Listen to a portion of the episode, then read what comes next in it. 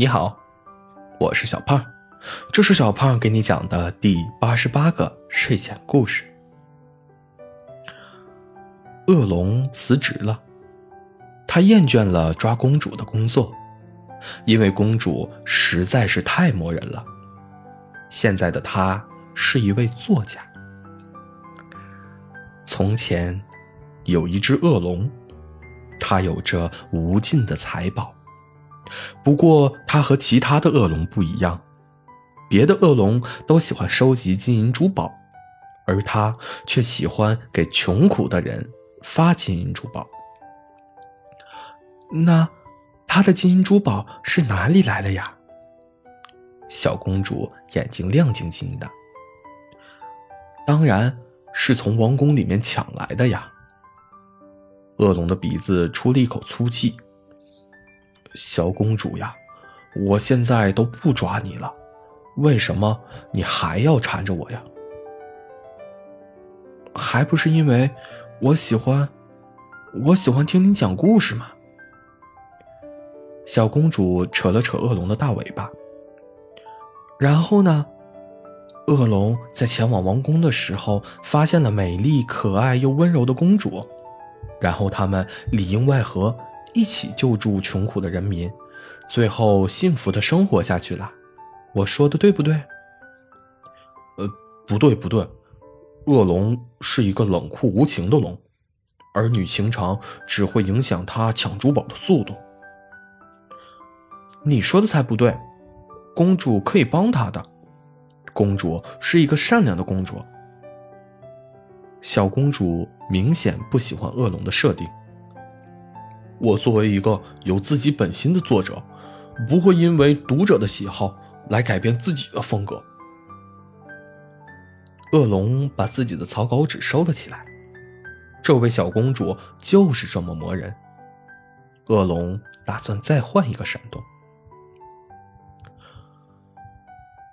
恶龙遇到了一位美丽、可爱又温柔的公主，突然之间。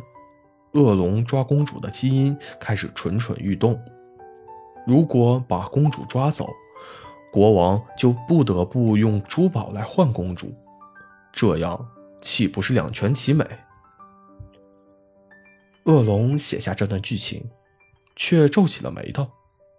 没有小公主在身边叽叽喳喳，总觉得缺少点什么。而且。为什么满脑子想的还是抓公主？难道自己都无法控制剧情的走向吗？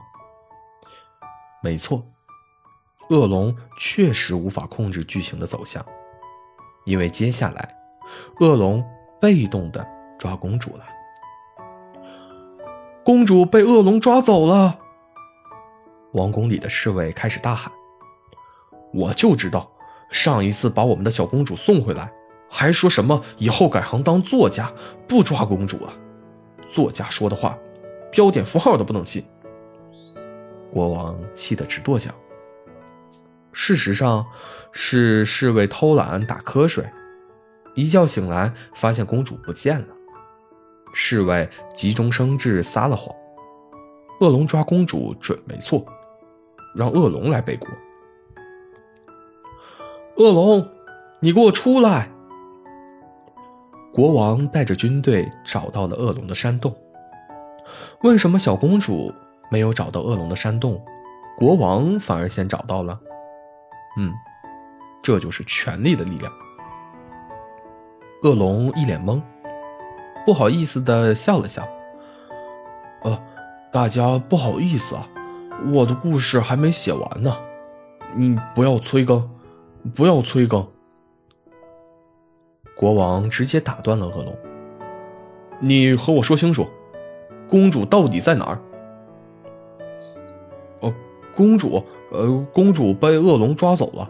呃，恶龙说需要国王用金银珠宝才能换回来公主。”恶龙还以为国王在问接下来的剧情，肯定是小公主把她的故事讲给了国王，而小公主找不到自己，只能让国王来催更了。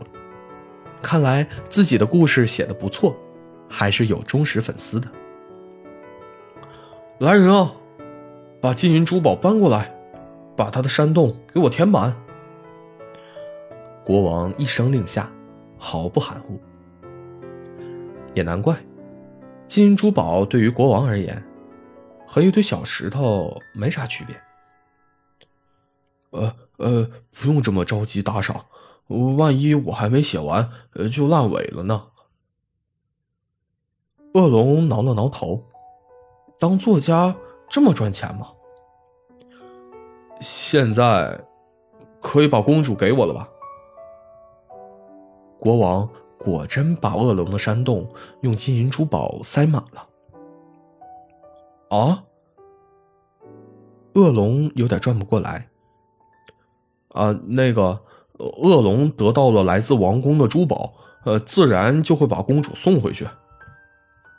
恶龙的脑子飞快的转了起来，哎，不行不行，这个情节太俗套了。呃，不对，要想换回公主，除非再送过来同样数量的珠宝。恶龙得意洋洋，这样才符合恶龙冷酷无情的设定吧。恶龙，我忍你很久了。国王很生气。后果很严重。王国的士兵啊，现在是你们建功立业的时候了，都给我上！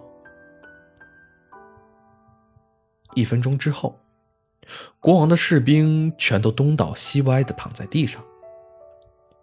国王笑嘻嘻的说：“啊，恶龙先生呀，有事咱们好商量吧，呃，都是老朋友了，是不是？”恶龙总觉得哪里出了问题。但是又说不上来。就在这个时候，那个磨人的小公主出现了。啊，你怎么在这里呀？恶龙又开始头疼了，该来的还是要来的。啊，你怎么在这里呀？国王也愣住了。我，我是被恶龙抓过来的。小公主一副委屈的模样，还偷偷朝恶龙吐了吐舌头。实际上，小公主逃出来之后没有找到恶龙，倒是跟着搬运珠宝的士兵找了过来。恶龙一下子全明白了，不过他倒是不介意陪着小公主演一下戏。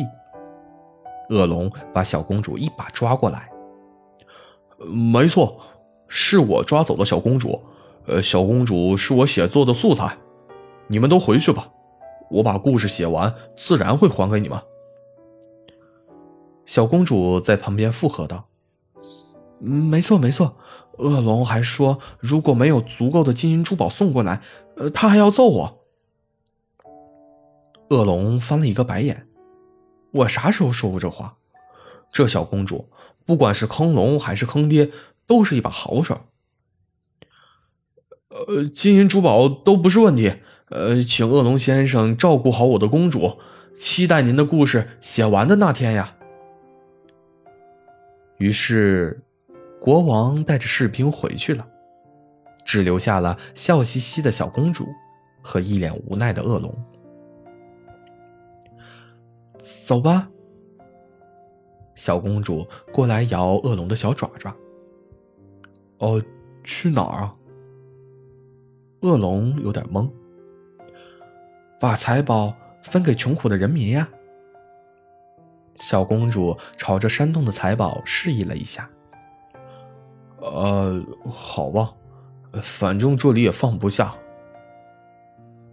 好了吗？小公主在外面喊。哦，马上就好。恶龙在草稿纸上快速的写下了一段话。